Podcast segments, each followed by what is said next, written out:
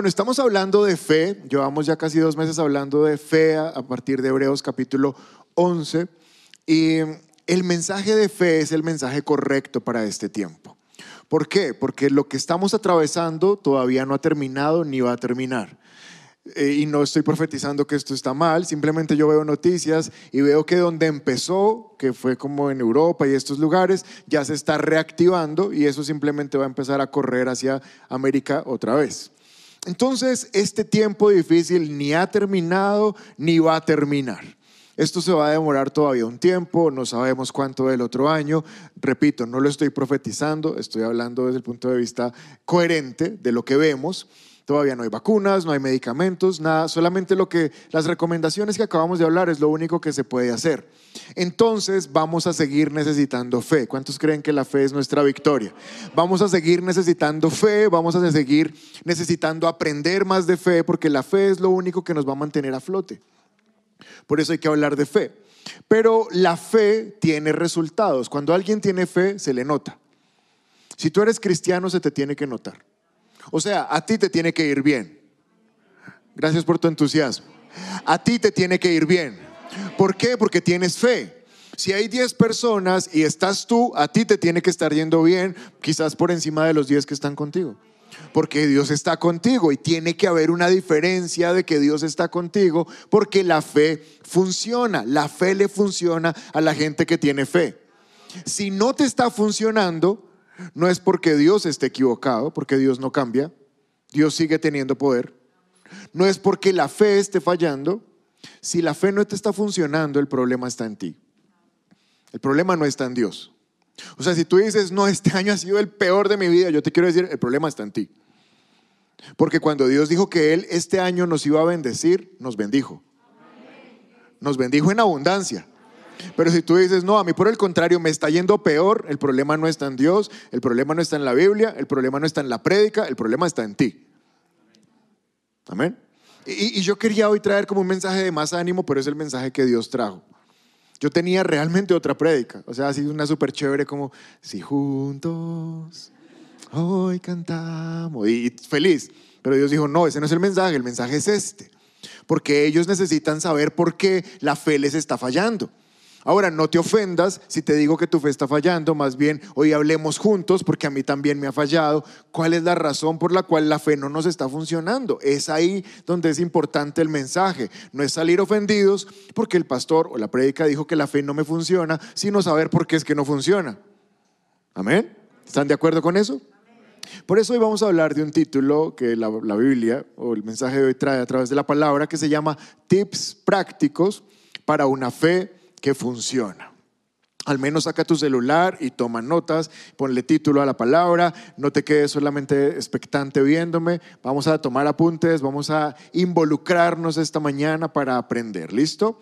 Entonces el título de la palabra para hoy es Tips prácticos de una fe que funciona. ¿Y de quién vamos a aprender estos tips? Hebreos capítulo 11, verso 7. Los vamos a aprender de un hombre que se llama Noé porque a Noé la fe le funcionó. Entonces, Él nos va a enseñar qué cosas pueden estar faltándonos para que la fe funcione. Porque la fe no es una receta mágica, es decir, la fe no solamente es decir, tú tienes fe, sí, ah bueno, ya, te va a ir bien, no. La fe es un tema gigantesco. Por eso llevo dos meses enseñando de fe y no he terminado. Y cada ocho días el Señor nos va a añadir para que sepamos cómo funciona la fe.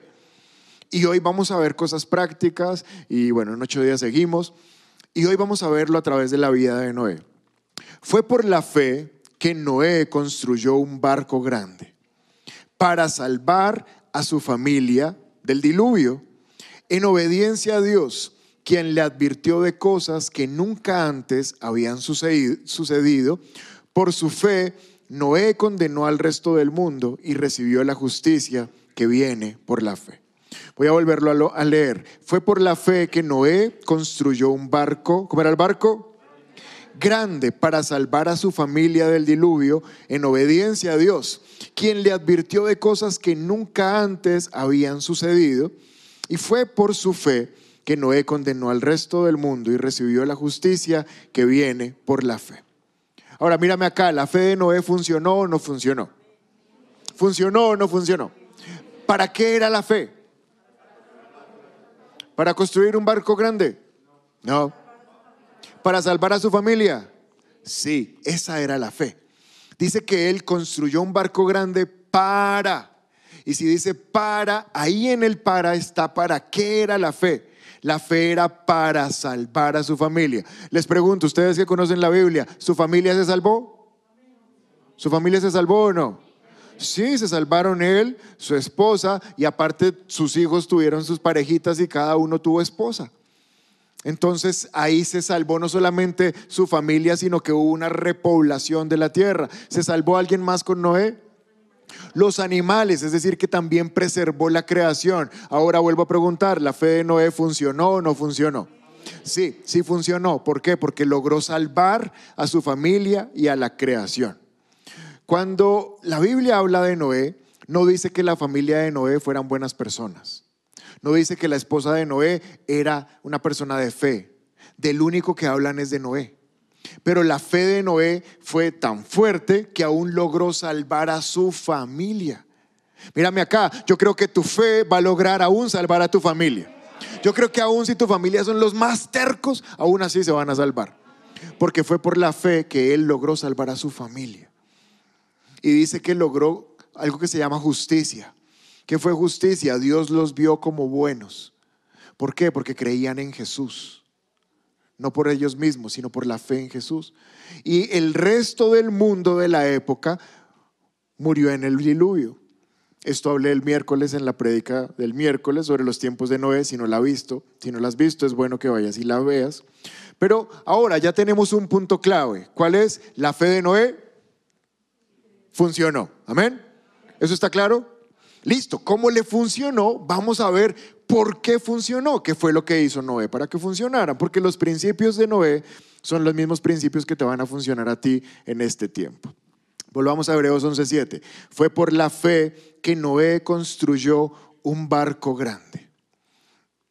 ¿Qué tan grande era el barco que construyó Noé? Cuando uno no sabe medidas, dice, uh, grande, era grande, pero era demasiado grande. Una fundación en Estados Unidos eh, no recuerdo el nombre, déjame ver si lo, lo escribí. No, no lo escribí. Pero esta fundación está empeñada, son cristianos y están empeñados en hacer que la gente todavía tenga fe. Están en Kentucky, Estados Unidos. Y ellos construyeron un arca de Noé con las medidas reales del arca de Noé de la época. Y lo que hicieron fue un parque temático, no sé si ha sido Villa de Leyva, aquí hay un parque temático de dinosaurios, ¿alguien ha ido? Y uno los ve son gigantescos. Bueno, hicieron lo mismo con el arca de Noé, la recrearon con las medidas exactas y, vamos a ver un video, puedes ponerlo. Eh, solamente, bájamelo un poquito.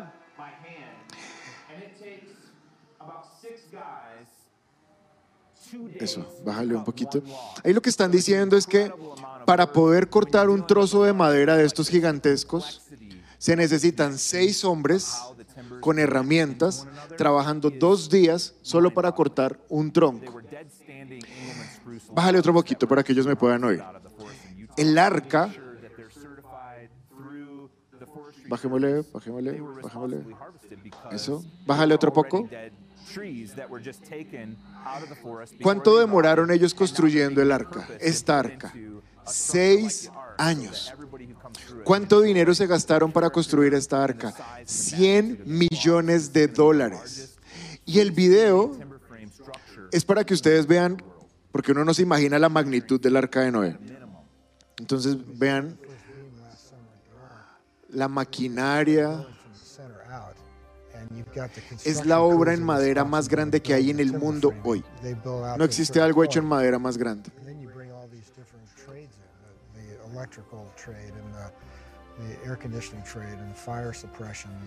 y tenían, bueno, grúas, eh, sierras, montacargas. Es impresionante. Si, si quieren saber más de esto, ponen en YouTube Arca de Noé, Kentucky, y está todo el documental que dura como 50 minutos. Solamente vimos uno. Pero ¿cuál es mi objetivo en que ustedes vean esto? Que noten la magnitud de la obra, son 155 metros de largo, o sea, es como cuadra y media de largo, 26 metros de ancho 15 metros de alto, que más o menos son un edificio de cinco pisos, y eso lo construyó solamente Noé. Ellos, con todas las herramientas y equipos y maquinaria, se gastaron seis años. ¿Cuánto creen que se gastó Noé? Más de 100 años, dice la palabra. Más de 100 años construyendo el arca. ¿Es posible que en 100 años uno se desanime?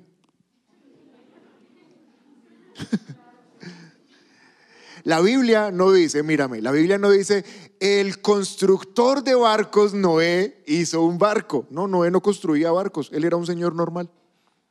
La Biblia no dice, y todos los amigos de Noé vinieron a ayudar a Noé. No, la Biblia dice que él lo construyó. No sabemos si alguien le, dio una mano, pero él fue el constructor.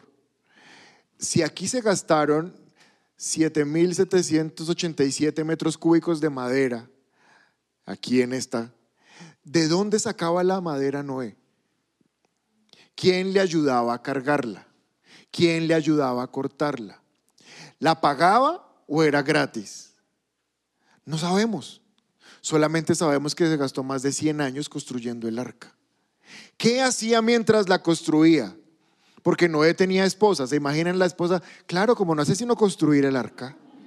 ¿Y cuándo va a traer el mercado para la casa? ¿Trabajaba 100% en el arca o 50% era mensajero y 50% construía el arca? No sabemos. Lo único que yo le quiero mostrar es que en 100 años terminar el arca necesitó el primer tip de fe. ¿Saben cómo se llama? Perseverancia. La fe necesita perseverar. La fe no se puede desanimar. ¿Y saben qué trajo la pandemia en este tiempo? Todo lo contrario a la perseverancia. En la pandemia muchos cristianos volvieron al pecado que tenían antes. Volvieron al alcohol, volvieron a la pornografía, volvieron a, tratar mal a sus esposas, a sus hijos que en la pandemia hay tantas crisis, no en Colombia, no en esta iglesia, en el mundo, que yo estaba viendo un pastor mexicano y él decía, nunca habíamos enfrentado tantos divorcios en la iglesia como ahora. Entre cristianos. No habíamos experimentado tanta deserción como ahora entre cristianos. Y nosotros queremos tener fe para un milagro de salud, para un milagro de trabajo, para un milagro de restauración familiar, para que el hijo salga de la droga, para que el matrimonio no se acabe. Queremos tener fe para eso, pero realmente quiero preguntarte esta mañana, ¿tenemos perseverancia en Dios? Porque estamos viviendo una época donde hay una frustraiditis generalizada. No es que ya me frustré ya me desanimé. Llevo una semana orando y el Señor no me respondió. ¿Sí o no? Estoy desanimado, no sé si volver a la iglesia. Yo no sé si Dios va a poder conmigo. Bueno, yo te quiero decir, en 100 años, Noé yo creo que se pudo desanimar muchas veces. ¿Por qué? Porque la gente pasaba y decía, miren este loco construyendo un barco en tierra seca. Y uno escucha cuando la gente habla mal de uno. miren, loco, el loco. Y no ve ahí, tácate, tácate, tácate. ¿Será que le dolió la espalda en 100 años? ¿Se le ampollarían las manos? 100 años esperando que llueva. Y aún así no se frustró. Puedes poner el, versículo 7. Fue por la fe que hizo Noé. ¿Puedes leer conmigo? No dice, fue por la fe que casi, mire, faltó una gotica, casi construyó un barco. No, fue por la fe que terminó lo que empezó. Lo que tenía que hacer era construir un barco y adivine qué hizo. Lo construyó. Pa.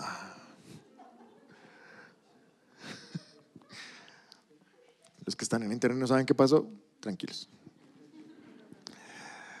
Fue por la, pero es que extrañaba todo esto, o sea, con la iglesia desocupada. Con la iglesia desocupada, ¿a quién le suena el celular? A nadie. Tranquilos. Primer tip para tener fe. No te puedes desanimar, tienes que ser una persona que persevera. Y yo sé, porque yo he escuchado a personas, aún yo mismo, nosotros llevamos 15 años de cristianos con mi esposa y llevamos 15, orando, 15 años orando por gente de nuestra familia que no se ha convertido. Y no crean, uno se pregunta, Señor, ¿y cuándo se van a convertir? Pero miren lo que dice Hebreos capítulo 11, verso 13. Hebreos capítulo 11 sigue siendo el mismo capítulo de la fe que estamos estudiando. Y este versículo dice, todas estas personas, ¿quiénes son todas estas personas? Los héroes de la fe, Abraham, eh, Moisés, Noé, Enoch, todos ellos son estas personas. Todas estas personas, ¿qué pasó con ellos, iglesia? ¿Qué pasó con ellos? Murieron, aún creyendo lo que Dios les había prometido. ¿Y qué dice después? Y aunque no recibieron lo prometido, lo vieron desde lejos y lo aceptaron con gusto. Mírenme todos acá. Hay cosas que le estás pidiendo a Dios, te vas a morir y no las vas a ver. Puede ser. Esa no era la información que yo venía hoy, primer día de la iglesia, a recibir. Pues yo lo siento. Mi pastor dice, escuchen, hay familiar, familiares nuestros que les hemos predicado la palabra, les hemos dado buen testimonio y no se van a ir en el arrebatamiento con nosotros. Se van a quedar acá.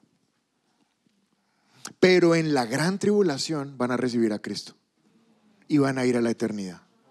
Porque sus corazones eran muy duros para la temporada de la gracia. Pero en la época que se pone fuerte el mundo van a decir, ¿y usted se imagina cuando su familiar que no creyó lo llame y usted no esté? Va a decir, oh, oh, lo que me dijo era verdad. Ahora sí creo. Y aunque no lo vas a ver quizás en las bodas del Cordero por el arrebatamiento y los tiempos, y si, si no entiendes lo que digo, pues mira los estudios de los miércoles, sí lo vas a ver en la eternidad. Sí lo vas a ver en la eternidad. Porque aquí dice, hay cosas que con tus ojos no vas a ver, pero porque no las veas no significa que no van a ocurrir. Sí van a ocurrir, porque la fe funciona, pero la fe necesita perseverancia. No nos podemos decepcionar hoy porque estamos dejando a la mitad la barca que Dios nos está llamando a hacer. Santiago capítulo 1, verso 12, dice, Dios bendice a los que soportan con paciencia. ¿Cómo hay que soportar? Con paciencia. ¿Y qué hay que soportar? Las pruebas, número uno, ¿y qué dice después? Y las tentaciones. ¿Qué es lo que frustra a los cristianos?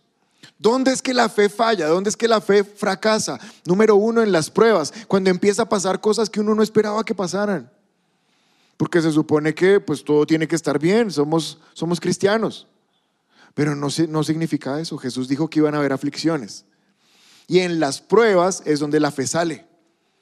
Entonces, si estás pasando tiempos difíciles y todo el mundo los está pasando, en la cuarentena todos lo estamos pasando, pues en vez de frustrarnos es donde debemos estar más fuertes. Porque en los tiempos difíciles nuestra fe debe estar fuerte. Pero número dos dice que hay que soportar con paciencia las tentaciones. Eso es lo otro que acaba con la fe. El pecado es que la carne me pide, la carne me llama, yo necesito sentir, yo necesito ir a ese lugar, yo necesito ir a verme con esa persona. Bueno, es en ese momento donde tienes que tener más fuerza. Y te quiero decir algo, no es tu fuerza, porque en nuestras propias fuerzas nadie puede superar ni las tentaciones ni las pruebas, nadie. Nadie está capacitado para él mismo eh, eh, ir a, Tolemaida y entrenarse y ahora si venga cualquier prueba que ya estoy entrenado. Nadie puede. Solamente es cuando tú tienes relación con el Espíritu de Dios. Él es el que te hace fuerte para pasar las pruebas y para pasar las tentaciones. Y es así que funciona. Entonces mira lo que dice esta frase. El Espíritu Santo nos da fuerza, pero requiere nuestra voluntad. El Espíritu Santo nos da fuerza, pero requiere nuestra voluntad. El Espíritu Santo quiere ayudar a todos ustedes a pasar las pruebas y a pasar las tentaciones. Pero tú tienes que decirle, Señor, ayúdame. ¿Y cómo lo haces? Teniendo tiempos de oración, congregándote, leyendo la palabra. Entonces el Espíritu Santo te da fuerza y hace que tu fe no falle. Porque el primer requisito para tener fe se llama perseverancia, no darse por vencidos. ¿Vamos bien hasta ahí? Primer requisito, primer tip, perseverancia. Pero hay un segundo, volvamos a leer Hebreos capítulo 11, verso 7. Dice, fue por la fe que Noé construyó un barco grande, 100 años o más, para salvar a su familia. Él no estaba construyendo el barco simplemente porque sí. Había una razón para construir el barco. Seguramente algunos lunes él amanecía cansado y decía, no, tengo una pereza de ir a construir ese barco. ¡Ah! Mi familia. ¿Sabes cómo se llama el segundo tip para tener una fe fuerte? Visión. Si tú no sabes para qué tienes fe, pues no tienes fe. ¿Tienes fe? Sí. ¿Para qué? Entonces no tienes fe. Se necesita saber para qué es la fe. Y si tú no tienes visión, yo te podría decir, pues con razón no te funciona la fe. Si es que no tienes visión, ¿para, ¿para qué tener fe? La fe tiene una razón, la fe tiene un objetivo. ¿Cuál era el objetivo de Noé? Que su familia no se muriera en el diluvio. Esa es mi visión. Sigo trabajando, sigo teniendo fe, sigo perseverando porque no quiero que mi familia se pierda. Entonces aquí está la razón, si tú estás conectando todo, aquí está la razón por la cual no hay perseverancia. ¿Por qué no hay perseverancia? ¿Por qué no hay perseverancia? Bueno, este lado no, por acá. ¿Por qué no hay perseverancia? Bien, un punto para los de la derecha. Muchachos, vamos a despertar. No hay perseverancia porque no hay visión. Uno viene a la iglesia y no sabe a qué. ¿Por qué va a la iglesia? Porque es domingo. Ah, súper. Pues, porque ya, me duele el cuerpo, ya no puedo ir a ciclovía, entonces ahora voy a la iglesia. No, pues yo te aconsejo mejor ver a la ciclovía. Te estás engordando, voy a hacer ejercicio. A la iglesia debes venir porque sabes a qué vienes. Amén. Hay personas que llevan 20 años siendo cristianos y no saben a qué vienen a la iglesia. Y esto es preocupante. Debemos saber, tener visión para saber a qué venimos a la iglesia.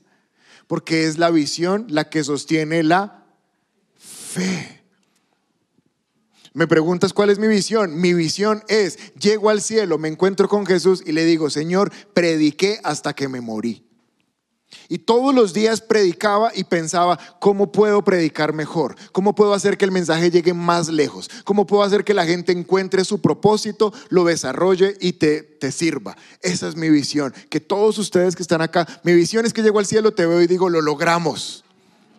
¿Me entiendes? O sea, llego al cielo y te veo a ti. Esa es mi visión. Mi visión es que veo que mi hijo crece y empieza a predicar la palabra. Que yo ya puedo decir, hoy no predico porque predica mi hijo.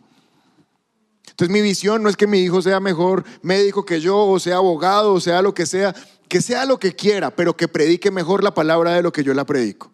Para que él la predique mejor, mírame, para que él la predique mejor, me toca enseñársela todas las noches antes de dormir. Entonces no me canso de enseñársela porque sé cuál es mi visión, que después Él predique lo que le estoy enseñando. Yo no puedo decir, ay Señor, yo tengo fe para que mi hijo sea salvo si no le predico. Eso se llama negligencia. La visión sostiene mi perseverancia. Hay noches que yo no quiero leer la Biblia con él porque estoy cansado. Pero la visión hace que yo se la siga predicando, que yo se la siga enseñando que yo no le deje, bueno, y es que mi hijo es, es más obsesivo que yo, entonces si él me ve cansado, él me dice, pero vamos a orar. Yo, sí, Señor. Pero hay visión. ¿Cuál es tu visión? ¿Hasta dónde va tu visión? Habacuc capítulo 2, verso 2 dice, el Señor me respondió. ¿Quién respondió? El Señor me respondió, escribe la visión y haz que resalte claramente en las tablillas para que pueda leerse de corrido. La visión tiene que estar escrita. Yo no estoy diciendo que ahora llegues a la casa y la escribas en algún lugar. No, la visión debe estar escrita en tu corazón, pero la debes tener clara. Porque cuando uno no tiene clara la visión, entonces su visión es comprarse otra casa, abrir otra sucursal de su negocio, tener hijos que mis hijos sean profesionales, comprarse un carro más nuevo. Y todo eso está bien, pero eso no es visión que sostenga la fe. Eso es una visión que sostiene tu orgullo, tu ego, tus finanzas. Ahora que mi hijo a la universidad, obvio. Pero la visión, pon la frase. La visión involucra cosas eternas. La visión involucra son las cosas eternas, porque las temporales Dios las va añadiendo por el camino. Cuando alguien tiene clara su eternidad, no está preocupado por el mañana, ¿me comprendes? Cuando yo tengo clara mi vida eterna, no estoy preocupado si mañana hay pandemia o no hay pandemia. Yo tengo clara mi eternidad. Por eso la visión debe ser lo más eterna posible. Tú viéndote en el cielo, tú viéndote con tu familia en el cielo. ¿Y por qué estoy diciendo eso? Porque la palabra dice, fue por la fe que Noé qué hizo? ¿Construyó qué? ¿Cómo era el barco? ¿Para qué? ¿Para qué? Para salvar. ¿Cuál era la visión? Resúmemelo en una palabra. ¿Cuál era la visión de Noé? Salvar. Esa es la visión.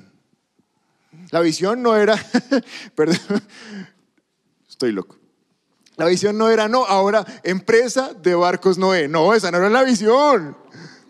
Que todos vemos, uy, ¿y ¿cómo vamos ahí? O sea, Dios, ya aprendí a hacer barcos. ¿Será que ahora me dedico a hacer barcos? No, hombre.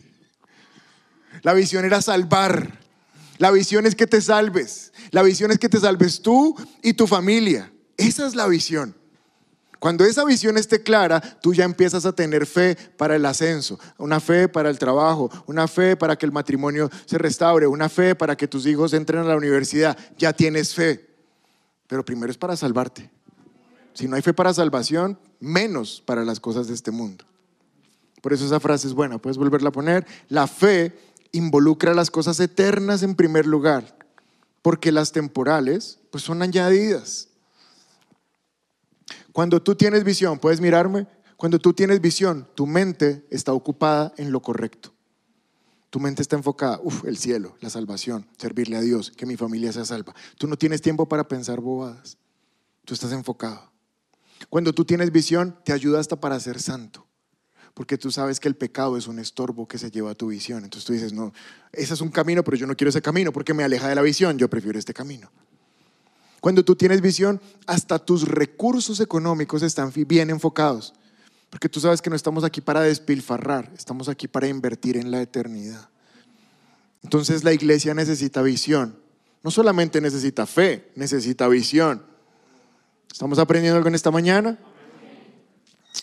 Sigamos, Hebreos capítulo 11, verso 7. Llevo dos tips para tener una fe que obtiene resultados. ¿Cuál es el primero? ¿Cuál es el segundo? Visión. Gracias. Hebreos capítulo 11, verso 7. Fue por la fe que Noé construyó un barco grande para salvar a quienes. Para salvar a quienes. ¿A quién quería salvar Noé? No. Los que se salvaron fueron sus familias. Pero yo creo que Noé quería salvar más gente. ¿O no? O sea, el barco era grande. Yo creo que la gente pasaba y le decía. Noé, ¿qué está haciendo? Un barco. ¿Para qué? Es que viene un diluvio. ¿Se quisiera subir? Tengo campo. O sea, si logró subir toda esa cantidad de animales, ¿no había campo para los animales de los vecinos? Seamos sinceros, ¿quiénes fueron más animales? ¿Los animales o los amigos? los animales sí se subieron. Y a veces uno dice, "Uy, mucho animal. No, el animal fue más inteligente que la gente. Había campo para meter más gente. Noé me sube, sí, mire, ahí donde están las jirafas, allá de la derecha, métase. Usted ha visto los rescates cuando lanzan los botes salvavidas. La gente no está como, ay, este cupo ya está apartado. No, señor, me está espichando. No, súbanse todos los que puedan. Hay que salvar más gente. Si hubiera podido sobrepoblar ese barco, el barco iba a aguantar, pero la gente no se quiso subir. Pero la visión de Noé era poder salvar más personas. Por eso el barco era grande. Porque el tercer tip, ¿sabes cuál es? La fe no piensa solo en mí. La fe piensa en que más personas sean bendecidas. La fe siempre quiere el bienestar general, no el personal, no el particular. Y ahí es donde fallamos. Pastor, pero ¿por qué será que, Dios no me escucha? ¿Estás pensando en ti o estás pensando que de lo que estás pidiendo más gente se va a beneficiar? Seamos sinceros, la mayoría de nuestras oraciones son para mi beneficio. o para el beneficio de mi casa. Ese es como el, el marco que encierra mi oración, nosotros, nuestra casa. Pero ¿sabes qué es la tercera cosa? La fe no es egoísta. La fe no es egoísta. La fe es para que más gente sea bendecida. Vamos a leer un pasaje bíblico como lo leería mi corazón. Esta versión se llama Mi alma habla hoy. ¿Sí? Está en Segunda de Corintios capítulo 9 verso 8. Miren estos versículos. Dios proveerá con generosidad todo lo que necesitan. Y entonces siempre tendrán todo lo necesario y habrá bastante de sobra. ¿Alguien recibe esa palabra esta mañana? Gloria a Dios. Verso 10. Pues es Dios quien provee la semilla al agricultor y luego el pan para comer. Y de la misma manera, Él proveerá y aumentará los recursos de ustedes. Él proveerá y aumentará los recursos de ustedes. Y efectivamente serán enriquecidos en todo sentido. ¿Cuántos dan gracias a Dios? Pues eso no dice la Biblia. Esta versión la manipulé. Y le quité cosas para que quedara mi alma habla hoy. Ahora les voy a mostrar la versión Dios habla hoy. Vamos a leerla. Segunda de Corintios capítulo 9 verso 8. Y Dios proveerá con generosidad todo lo que necesiten, hasta ahí leímos ya entonces siempre tendrán todo lo necesario y habrá bastante de sobra, hasta ahí lo leímos, pero mire lo que dice después, ¿de sobra para qué? ¿De sobra para qué? Ay, no le faltaba sino un pedacito. Pero sigamos leyendo, pues es Dios quien provee la semilla al agricultor y luego el pan para comer y de la misma manera Él proveerá y aumentará los recursos de ustedes. ¿Qué dice después? Y luego producirá una gran cosecha de generosidad en ustedes. Y leamos que le quité al verso 11. Efectivamente, serán enriquecidos en todo sentido. Lea conmigo. Para que siempre puedan ser generosos. Y cuando llevemos sus ofrendas a los que las necesitan, ellos darán gracias a Dios. Cambia un poquito la versión, ¿no? Pero como la leímos al principio, es que oramos frecuentemente. Señor, que tenga abundancia y de sobra y que yo siempre estés bendecido. Por eso es que la fe falla, ¿sabes? Porque en tu fe solo estás involucrado tú. Pero la fe es para que más personas sean bendecidas. Mira esta frase cuando incluyas o cuando incluyes a otras personas en el plan, es más posible que el plan se realice. Cuando empieces a incluir a más personas en tu plan, es más posible que el plan de Dios se realice. Cuando ya no sea, no, Señor, es para nosotros. No, no es para nosotros. Es para que más personas sean bendecidas. Mm, o sea que la fe no es egoísta. Número tres, la fe no es egoísta. Número 4, Hebreos 11:7. Fue por la fe que Noé construyó un barco grande para salvar a su familia del diluvio en obediencia a Dios, quien le advirtió cosas que nunca antes habían sucedido. Dios le advirtió cosas que nunca antes habían sucedido y Noé las creyó. Frecuentemente uno le pregunta, sobre todo a los cristianos ya de harto tiempo, y Dios te dio una promesa, sí, yo tengo la promesa. Recibe la promesa, cree la promesa, reclama la promesa, no sueltes la promesa. Gloria a Dios. Pero aquí no dice que Noé recibió una promesa. Lo que dice es que Noé recibió una advertencia. Y yo te quiero decir en esta mañana, recibe las promesas de Dios para tu vida. De la misma manera, recibe las advertencias de Dios para tu vida. Porque están en el mismo paquete, ¿me comprendes? Pon la frase, la verdadera fe no solo recibe las promesas, sino también las advertencias. ¿Están aquí? Ahora, escuchen que yo no estoy diciendo que la fe recibe los mandamientos. No. De eso voy a hablar en ocho días cuando explique Hebreos capítulo 11, verso 8, donde dice, fue por la fe que Abraham obedeció. Eso es otra cosa. Obediencia a lo que Dios dice. Una cosa es un mandamiento y otra cosa es una advertencia. El mandamiento dice, haz esto y no hagas esto. La advertencia, ¿qué dice? Dímelo en una palabra, ¿qué dice una advertencia? Adviértanme. Cuidado, eso es una advertencia. Cuidado.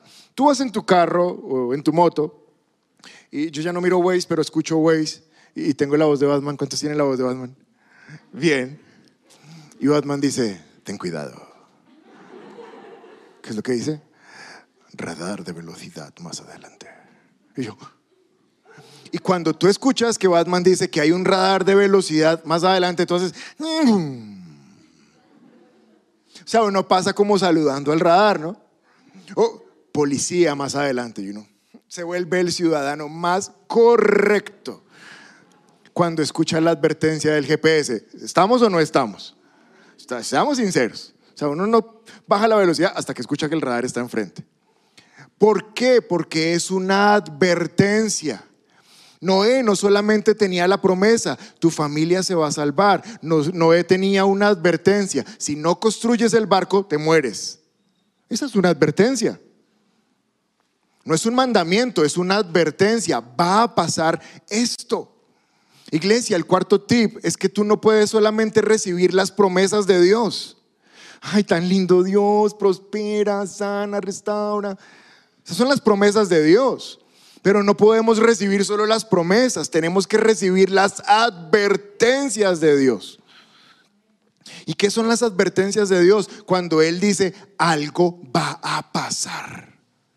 Ten cuidado, algo va a pasar. ¿Será que como iglesia, un lugar cerca de ti, sabemos qué va a pasar?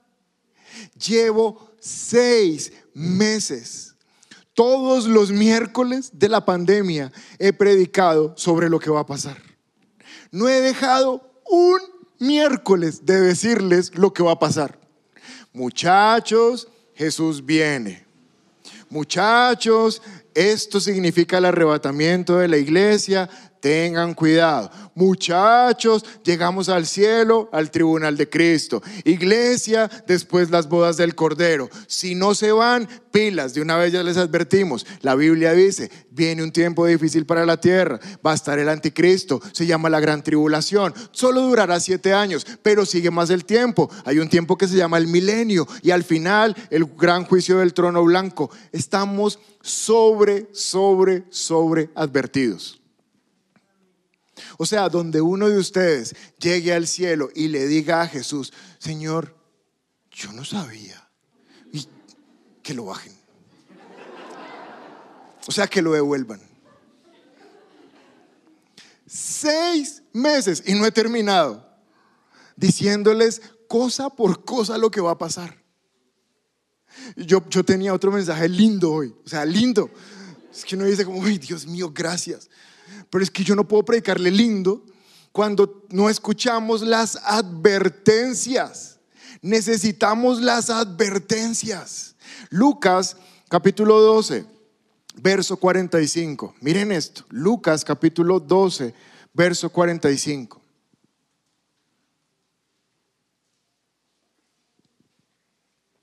Pero ¿qué tal si el siervo piensa? Miren lo que piensa este siervo mi amo no regresará por un tiempo. Y comienza a golpear a los otros siervos, a parrandear y a emborracharse. ¿Qué tal si el siervo, qué tal si el cristiano piensa, no, se demora, o sea, el regreso de Jesús se demora, no sabemos si eso es verdad, si es pura ficción, pura fantasía. ¿Qué tal si piensa eso y empieza a parrandear y a emborracharse? Uno puede saber si alguien está escuchando las advertencias de Dios por el estilo de vida que lleva.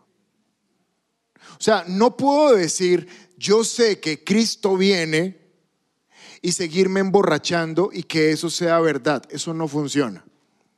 Porque es en el ejemplo del Waze, es como decir, yo sé que ahí hay un coso de velocidad, está la policía, pero... Mm, no, si yo le aumento la velocidad sabiendo la advertencia, es que no creo la advertencia, o sí, o me creo Superman.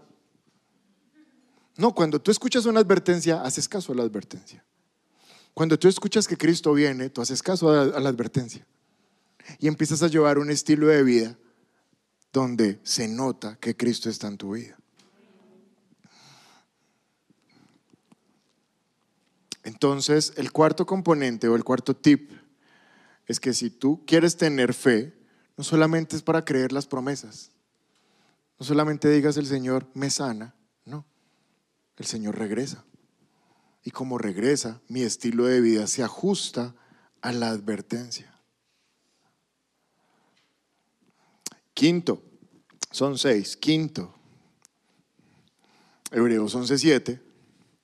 Fue por la fe que Noé construyó un barco grande para salvar a su familia, en obediencia a Dios, quien le advirtió de cosas que nunca habían sucedido.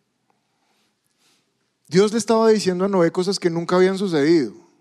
¿Qué cosas nunca habían sucedido? Pues nunca había caído una gota de agua del cielo. Nunca. La tierra se irrigaba del vapor de la tierra, no necesitaba lluvia. Y si no había caído lluvia, menos un diluvio. Entonces era muy difícil creer en algo que nunca había sucedido. Hay gente que dice, pero ¿será que eso del rapto de la iglesia es verdad? Yo, nunca ha sucedido. Bueno, en la Biblia sí hay ejemplos que sí han sucedido. Pero es que Noé nunca había visto caer agua. ¿Será que Jesús regresa? No sé, pues ya vino una vez, ¿será probable que regrese? Si ya vino una vez, pues puede volver. Pero Noé nunca había visto agua caer del cielo. Porque el quinto tip o el quinta, la quinta recomendación es que la fe no necesita ver para creer. No necesita que ya pasó lo que tú estás necesitando para volverlo a ver qué va a pasar. Si hay algo que tú necesitas y no existe, Dios lo puede crear o no. Si hay algo que tú necesitas y no existe, Dios lo puede crear. Fácil, porque Él es el creador. Juan capítulo 20, verso 27. Luego le dijo a Tomás, pon tu dedo aquí y, y, mira mis manos, acerca tu mano y métela en mi costado. Y no seas incrédulo, sino hombre de fe. Verso 29. Porque me has visto, has creído, le dijo Jesús. Pero dichosos los que no han visto y sin embargo creen. No necesitamos ver para creer. De hecho, eso es una prédica completa que ya está ahí en YouTube. No necesitas ver para creer. Necesitas creer lo que la palabra de Dios dice, así no lo veas. Y aquí quiero decir algo que es muy importante. Si tú no crees, solamente un versículo de la Biblia, si tú no lo crees, por ejemplo, tú dices, no, yo sí creo en Jesús y todo, pero yo no creo que Adán y Eva hayan existido, o yo no creo en el diluvio, o yo no creo en el arca de Noé. Y, aún te traje prédicas sustentadas científicamente de la creación y de la evolución para que no estuvieras como una iglesia que tiene que solamente creer porque el pastor dijo, no, está sustentado. Pero aún así hay personas que dicen, no, yo no creo esta parte de la Biblia. Cuando tú dejas de creer esta parte de la Biblia, dejaste de creer toda la Biblia. Tú no puedes creer el 99% de la Biblia y no creer el 1%. O la crees toda o no crees nada. Pero es que no lo he visto. Bueno, de eso se trata. Jesús le dijo a, a Tomás, porque me ves, crees. Pero dichosos todos los que están esta mañana recibiendo la palabra, que sin haberlo visto, creen en Él. ¿Cuántos de ustedes creen en Él?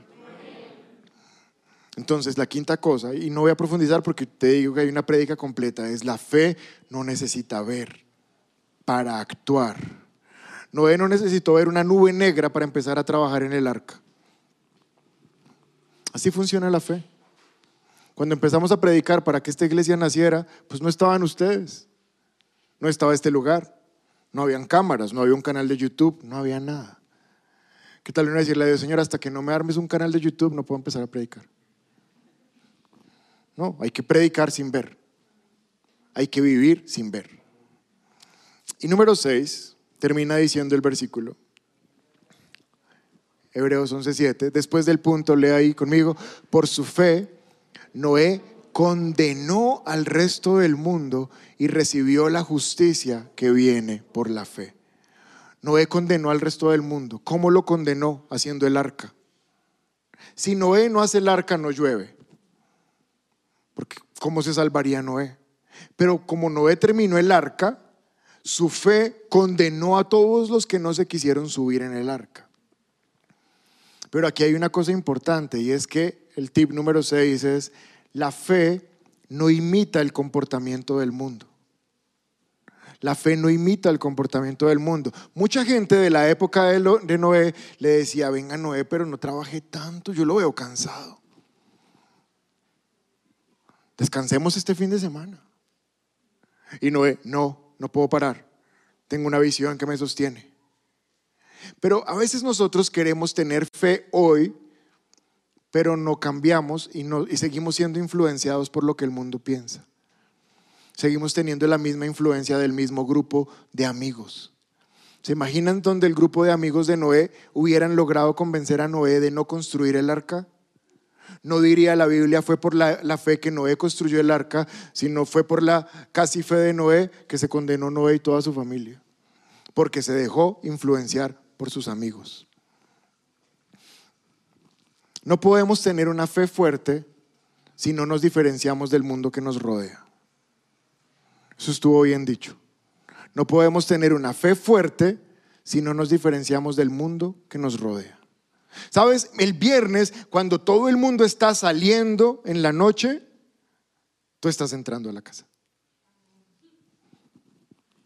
¿Sí o no? Cuando todo el grupo de amigos está muerto de la risa por un chiste de doble sentido que estuvo buenísimo, tú estás con cara de tambos. Pero mientras tú seas igual al grupo que te rodea, tu fe va a ser la misma fe floja de siempre porque tienes que marcar una diferencia. Por eso es que no se recibe lo que se pide, porque no hay testimonio para hacer luz en el mundo. Ah, entonces la fe es por obras, pues Santiago dice que sí. La fe sin obras, ¿cómo es? O sea, tenemos fe en la palabra, pero sabemos que nuestra vida debe actuar conforme a la palabra. Entonces pregúntate, Romanos capítulo 12, verso 2, y con esto termino. Dice, no imiten las conductas ni las costumbres de este mundo. No imites. Imitar es actuar de la misma manera. No imites las conductas ni las costumbres de este mundo. Más bien, alguien diga conmigo, más bien. Más bien dejen que Dios los transforme en personas nuevas al cambiarles la manera de pensar. Tú te pareces a las personas con las que más pasas tiempo. Tú te pareces a las páginas donde más pasas tiempo visitando. Tú te pareces a los, a los influencers o a los canales que más sigas en redes. Tú te pareces más a ellos. Y eso debilita la fe. Y te lo voy a mostrar con una última ilustración y terminamos para tomar la cena del Señor esta mañana. Los que están en casa pueden ir alistando la cena del Señor. Vas al médico y el médico te dice, ¿sabes qué? No hay opción, hay que operarte. Te voy a hacer esta cirugía, te da la orden y tú te la llevas. Y cuando llegas a la casa, sí o sí, me van a decir si es verdad o no, te metes a internet. Cirugía para pip. Y empiezas a mirar en YouTube. Empiezas a revisar foros. ¿Cómo te fue cuando te hicieron tal cirugía? No, terrible, me fue mal. Se me infectaron los puntos, me dolió, no sé qué. Tú regresas a la semana siguiente y le dices al médico, yo como que mejor no me opero. y el médico, ¿qué cambió? La información de la cual te llenaste cambió. De la misma manera, Dios te dice, estoy contigo, te voy a bendecir, conmigo a, a tu lado no serás conmovido. Nada te va a tocar. Señor, tan lindo. Y toda la semana estás rodeado de los mismos amigos, de las mismas páginas de internet, de las mismas cosas. Y entonces, ¿dónde está la fe? Pues la fe vuelve y se va al piso. Porque la fe, sexto, no imita el comportamiento de este mundo. ¿Quieres tener más fe? Empieza a pensar como Dios piensa, no como el mundo piensa. ¿Quieres saber cómo piensa Dios? Lee la Biblia. Y entre más te llenes de Dios, vas a estar menos llenos de, de, los pensamientos de este mundo. Amén. Bueno, aprendimos cosas prácticas de la fe en esta mañana. ¿Será que hay cosas de esas por aprender y por aplicar? Ahora es cuando uno entiende, ay, con razón, mi fe no ha sido tan fuerte. Todos hemos flaqueado y fallado en estos puntos. Vamos a ponernos de pie para orar. Padre, te damos gracias por la fe. Porque en Gálatas dice que no es nuestra propia fe, sino que es la fe del Hijo de Dios. Fue Jesús quien nos compartió fe. Fue Jesús quien puso fe en nuestros corazones para creer. Pero ahora nosotros tenemos que crecer en nuestra fe. Y hoy queremos pedirte perdón porque muchas veces no hemos perseverado. Nos hemos dejado llenar de la corriente de este mundo que dice que nos deprimimos fácil, nos desanimamos fácil, nos frustramos fácil. Eso está en el ambiente, eso está por todas partes y nosotros lo traemos a la fe, lo traemos a la iglesia y nos desanimamos de ti. Nos frustramos de ti. Nos frustramos por no ver lo que pedimos. Te pedimos perdón porque a veces no tenemos visión. Estamos muy, muy distraídos con las cosas de esta tierra, que son temporales, pasajeras y que están pasando muy rápido. Y se nos olvidan las cosas eternas.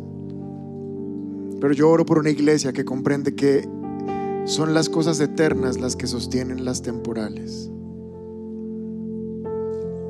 Y no al revés, las cosas temporales no sostienen las eternas. Y oro para que pongas en nosotros visión, visión de iglesia, visión de hijos, visión de eternidad. Te pedimos perdón porque a veces nuestra fe es individual, es para que yo reciba, para que yo sea bendecido, para que yo y mi casa recibamos bendición. Pero oramos, Señor, para que pongas en nosotros el sentir de comunidad, el sentir de que más personas sean tocadas, más personas sean alcanzadas. Señor, te pedimos perdón porque a veces hemos dejado que este mundo nos contagie de, su onda, de su, de su estilo de vida. Y tú nos dices, no sean imitadores de este mundo.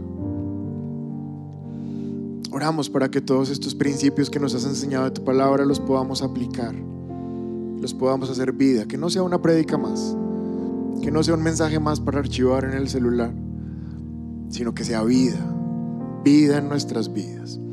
Padre, gracias porque aunque sabemos que adelante quizás vienen momentos difíciles, que sabemos el anuncio de todo lo que viene para este mundo, nuestra fe no está en eso, sino está en ti. Tú sigues siendo nuestro buen pastor. Tú sigues siendo el buen pastor que va adelante, marcándonos el camino y llevándonos a delicados pastos. Yo bendigo toda tu iglesia, bendigo todos tus hijos que están aquí esta mañana. Creo que ellos ya son bendecidos. Creo que este año ya han sido muy bendecidos, pero creo que lo que viene adelante es mejor porque tu palabra dice que nos das futuro y nos das esperanza. Y hay esperanza para todos ellos. Señor, que el resultado de su fe en sus vidas beneficie a más personas. Que ellos puedan beneficiar a muchos por lo que creen, por lo que son como hijos de Dios. Que nunca falte el pan, que nunca la enfermedad logre tocarlos y quebrantar sus cuerpos. Pero sobre todas las cosas, Señor, que tengan visión de eternidad y cuando estemos ahí en la vida eterna, nos, podamos, nos podamos reunir todos juntos y celebrar que creímos en Jesús y que Él fue nuestra victoria. En el nombre poderoso de Jesús, amén. Si es la primera vez que te conectas con nuestra iglesia y quieres aceptar a Jesús en tu corazón, te invitamos a que des clic en este video. También queremos conocerte, así que te invitamos a que nos dejes todos tus datos personales en nuestro sitio web. Por último, si quieres ver nuestro último video, te invitamos a dar clic aquí. Recuerda suscribirte, activar las notificaciones y seguirnos en todas nuestras redes sociales. Somos un lugar cerca de ti y trabajamos por una nueva generación.